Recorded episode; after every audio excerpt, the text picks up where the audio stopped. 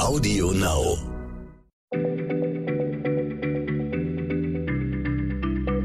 Schneller Schlau, der kurze Wissenspodcast von PM. Herzlich willkommen bei Schneller Schlau. Mein Name ist Stefan Draf, ich sitze hier mit Rainer Harf. Wir sind beide Redakteure bei PM. Rainer, du bist nicht nur ein wirklich guter Schreiber und sogar ein Schreiber, der sich auch noch mit Grafik auskennt, sondern du bist eben auch Biologe. Beschäftigst dich also mit lebenden Dingen, sage ich mal. Und deshalb hast du heute eine sehr passende Frage mitgebracht. Was ist das Element des Lebens? Da denkt so ein Kulturwissenschaftler wie ich natürlich an das Lebenselixier. Und das ist ja Wasser, oder? Ja, hallo Stefan. Ja, klar. Also Wasser ist natürlich lebenswichtig. Also ohne Wasser gäbe es kein Leben. Allerdings muss ich jetzt mal ganz streng chemisch gesehen sagen, ist Wasser eben kein Element, sondern ein Molekül, also eine Verbindung H2O. Da stecken zwei chemische Elemente drin, Wasserstoff und Sauerstoff. Und wenn man sich jetzt aber aus den all den chemischen Elementen, die es gibt, eines rauspicken sollte, das man Element des Lebens nennen könnte, dann ist das meiner Meinung nach ein anderes. Und ähm, dazu vielleicht mal folgende Überlegung. Also in der Welt der organischen Stoffe, das sind die Substanzen, die alle möglichen Lebewesen, Tieren, Pflanzen, Bakterien und so produzieren. Da gibt es ja unfassbar viele. Das ist der Wahnsinn. Also da gibt es nur mal ein paar Beispiele zu nennen. Es gibt Säuren, es gibt Öle, es gibt Farben, also Indigo nur mal als Beispiel, Blau. Äh, es gibt Hormone, alle möglichen Eiweiße, Aromastoffe, Baustoffe, Gifte, alles Mögliche. Und trotz dieser wahnsinnigen Vielfalt an organischen Molekülen gibt es eben eine Gemeinsamkeit. Und zwar, wenn man diese Stoffe unter bestimmten Bedingungen erhitzt oder verbrennt, dann bleibt eben oft irgendein sprödes und schwärzliches Substrat zurück. Da drin steckt eben ein Stoff, das ist keine teilbare chemische Verbindung mehr, sondern eben ein eigenständiges Element. Und das habe ich mir jetzt mal als Element des Lebens rausgepickt. Das ist der Kohlenstoff. Ja, klar. Also das Phänomen kennt man ja, wenn man schlichtweg mal Holz verbrennt. Ja, da, da bleibt ja Kohle zurück. Ähm, ich kenne das äh, aus der Küche. Wenn wir Sachen braten, dann findet da die Maillard-Reaktion statt. Das ist so ein ganz wichtiges Ding äh, in der Küche. Da entstehen 6000 verschiedene Röstaromen, die mögen wir auch alle gerne. Aber eben auch ganz wichtig, diese Röstkruste. Das ist ja dieses Dunkle. Das ist auch Kohlenstoff, ne? Ja, also nicht nur, aber da steckt eben zum Teil Kohlenstoff drin. Und ähm, letztendlich baut eben alles Lebendige unter anderem auf diesem Element auf. Also es ist ja nicht zufällig so, dass ein ganzes riesengroßes Gebiet der Chemie sich genau um Kohlenstoff dreht. Die Chemie der Kohlenstoffverbindung, das ist die organische Chemie. Und ähm, insofern könnte man auch behaupten, mit Fug und Recht, dass ohne Kohlenstoff das Leben auf der Erde nicht entstanden wäre. Es ist wirklich witzig, weil das, man denkt ja erstmal nicht dran. Ne? Also wir schicken jetzt gerade äh, eine neue Sonde zum Mars und die soll dann nach Leben suchen. Und wonach sucht sie? Sie sucht natürlich nach Wasser. Warum ist denn der Kohlenstoff so entscheidend? Kommt der auf der Erde so, so unheimlich häufig vor? Eher im Gegenteil. Ich muss kurz noch sagen, also Wasser ist natürlich auch eine Grundvoraussetzung, weil in Wasser lösen sich ganz viele Stoffe. Das ist auch super wichtig für das Leben, ja. Aber der Kohlenstoff, der kommt in der Erdkruste eigentlich total selten vor. Das ist eher so eine Randerscheinung. Also wenn man jetzt die Atome zählen würde, dann kommt unter 10.000 Atomen in der Erdkruste, da kommen neun Kohlenstoffatome vor. Und auch in der Atmosphäre gibt es eigentlich nur winzige Spuren von Kohlenstoff. Da beträgt der Masseanteil gerade mal 0,013 Prozent. Ja, aber Rainer, das passt ja nicht zusammen irgendwie. Also erst sagst du mir, dieses Element steckt in allem Lebendigen. Du sagst, es ist ein universeller Baustein der Natur. Und jetzt reden wir über 0,013 Prozent. Ja, also ähm, man muss eben sagen, das liegt an der besonderen Eigenschaft von Kohlenstoff, einer besonderen Eigenschaft. Und zwar ist es so, dass ein Kohlenstoffatom vier Bindungen zu anderen Atomen eingehen kann. Das klingt jetzt erstmal nicht besonders, ist es aber. Und äh, man kann sich das so vorstellen, als würde so ein Kohlenstoffatom vier Arme haben. Die Arme kann es ausstrecken und dann äh, andere Atome greifen und festhalten und mit denen eine Bindung eingehen nur mal als Beispiel, das ist ein ganz, das ist eigentlich das einfachste organische Molekül, was es gibt, das ist das Methan. Da sitzt der Kohlenstoff in der Mitte, streckt die vier Arme aus und greift, mit jedem Arm greift er ein Wasserstoffatom. Da sitzen vier Wasserstoffatome dran. Und, und ist das immer dasselbe? Also bindet sich dieser Kohlenstoff immer mit vier anderen Atomen? Äh, nee, das ist variabel. Oft mit vier, aber der kann sich auch nur mit zwei oder mit drei anderen Atomen verbinden. Das heißt, es ist wirklich sehr vielfältig und flexibel.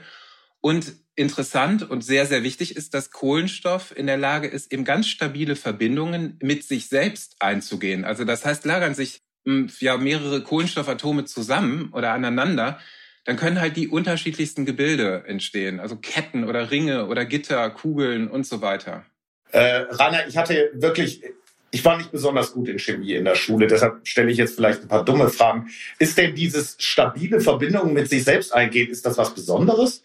Ähm, ja, das ist eine gute Frage. Also weil ähm, nein, ist es eigentlich nicht. Also ich meine zum Beispiel Sauerstoff.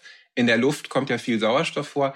Der liegt da auch als O2 als Molekül vor. Das heißt also zwei Sauerstoffatome verbinden sich oder auch Ozon ist ja auch bekannt, da sind dann drei Sauerstoffatome zusammen. Aber es ist eben so, dass ich sage einfach mal, jetzt kein anderes Element, äh, was man kennt, auch nur annähernd sozusagen diese Kunst der, ich sag mal, Selbstverknüpfung, also derart geschickt beherrscht wie Kohlenstoff.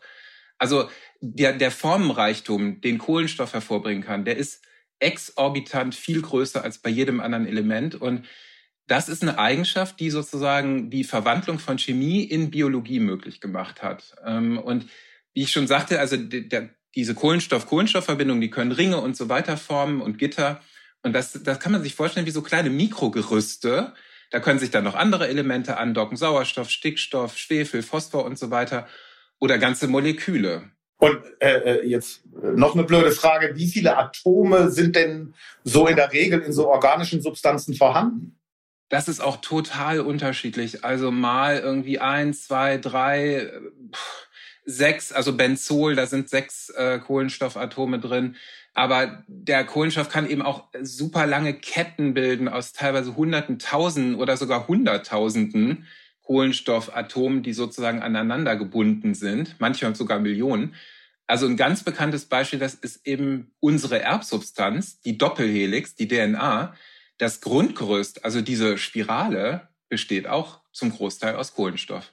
Okay, wie viele Kohlenstoffverbindungen, soll heißen, wie viele organische Stoffe gibt es denn überhaupt? Ja, das ist schwer ganz genau zu beziffern. Da habe ich mal nachgeguckt. Also ungefähr 18 Millionen verschiedene organische Moleküle sind bekannt. Und ähm, ja, alleine jetzt sagen wir in unserem Körper, das finde ich irgendwie auch eine ganz, ganz witzige Zahl, da stecken 16 Kilo Kohlenstoff drin. Wie viele Kohlenstoffatome sind das? Das sind, ich habe es mal ausgerechnet, 800 Quadrillionen Kohlenstoffatome. Eine Quadrillion ich, sind, ist eine 1 mit 15 Nullen. Mal so zur Erklärung. Das sind meine Lieblingszahlen, die Quadrillionen. Das ist wirklich, wirklich beeindruckend. Ähm, du, ich lese mitunter auch mal schlaue und, und gut recherchierte Science-Fiction-Romane. Und da habe ich letztens was gelesen, dass wir eigentlich, wenn wir keine Kohlenstoffwesen äh, wären, wir könnten auch Siliziumwesen sein. Geht das eigentlich? Äh, ja, das, das liest man immer mal wieder, auch so, wenn es um Aliens und so weiter geht. Ich kann mal sagen, also eine Sache stimmt, und zwar Silizium hat ähnliche Bindungseigenschaften. Also das hat auch vier Ärmchen, jetzt mal total vereinfacht gesprochen, und kann eben vier andere Atome, Elemente eben an sich binden. Aber es ist so, dass komplexere Moleküle wie beim Kohlenstoff bei Silizium sehr instabil wären. Das ist ein ganz entscheidender Faktor. Und ein anderer Gedanke, und da komme ich jetzt erstmal zum Kohlenstoff zurück, der hat eine Eigenschaft, und zwar kann der sich als Gas in der Luft verflüchtigen. Das ist super wichtig, und zwar eben als Kohlendioxid. Und das wiederum ist entscheidend dafür, dass es einen Kreislauf auf der Erde gibt, den Kohlenstoffkreislauf. Und nochmal vereinfacht gesagt ist es so, Pflanzen nehmen Kohlenstoff auf in Form von CO2. Die basteln, die Pflanzen basteln dann da organische Substanzen draus, Zucker und so weiter. Tiere, wir Menschen essen dann organische Substanzen, nutzen die Energie, die da drin steckt und atmen am Ende eben Gas aus, Kohlendioxid und die Pflanzen nehmen es wieder auf. Der Kreis schließt sich also. Und Silizium, ähm, wenn sich das mit Sauerstoff verbinden würde, also in Kohlendioxid ist Sauerstoff drin, ja, dann entsteht kein Gas, dann entsteht ein Feststoff. Und naja, Atmung über einen Feststoff funktioniert nicht so richtig gut. Also es ist ja irgendwie schwer vorstellbar, dass, sagen wir, wir wären Siliziumwesen, dann müssten wir, was würden wir dann ausatmen? Wir müssten Bröckchen aushusten von Silizium. Und ähm, naja, genauso wäre es für Pflanzen sehr schwierig, irgendwie an ausreichend Silizium zu kommen. Also da hätte, es wäre schwierig, da an, an genügend Baumaterial und Energie zu kommen. Was für ein Glück, liebe Zuhörer, dass wir Rainer haben. Weil so sind wir gerade in die Jahre versetzt worden, zwei Jahre Schulchemie in acht Minuten zu machen. Und äh, wir haben natürlich auch Glück, dass Kohlenstoff in der Welt, in der wir leben, ein Gas ist, wenn er sich mit zwei Sauerstoffatomen verbindet. Weil sonst hätte sich aus unbelebter Materie vermutlich nie Leben entwickelt. Und wir hätten diese spannende Folge nicht aufnehmen können. Danke, lieber Rainer für den Unterricht und bis zum nächsten Mal. Sehr gern, lieber Stefan, und vielen Dank, liebe Zuhörer. Bis zum nächsten Mal. Tschüss. Schneller Schlau, der kurze Wissenspodcast von PM. Zum Schluss möchte ich euch noch den Podcast von Insa Bethke ans Herz legen. Und worum es in ihrem Podcast geht, erzählt sie euch hier nun selbst. Hallo, ich bin Insa Bethke und präsentiere Verbrechen der Vergangenheit, den Crime-Podcast von Geo Epoche. Dort rekonstruieren wir spannende Kriminalfälle aus der Geschichte und wir reisen in die Zeit, in der sie sich ereigneten. So tauchen wir zum Beispiel in die Schattenwelten legendärer Gangster wie El Capone und Pablo Escobar ein und sind im kriegszerstörten Hamburg, wo die blanke Not so manchen zum Mörder machte. Pro Folge gibt's ein packendes Hörspiel und vorweg ein Interview, in dem Experten der Redaktion den Fall einordnen. Hört gern mal rein. Verbrechen der Vergangenheit läuft auf Audio Now und überall sonst, wo es Podcasts gibt. Audio Now.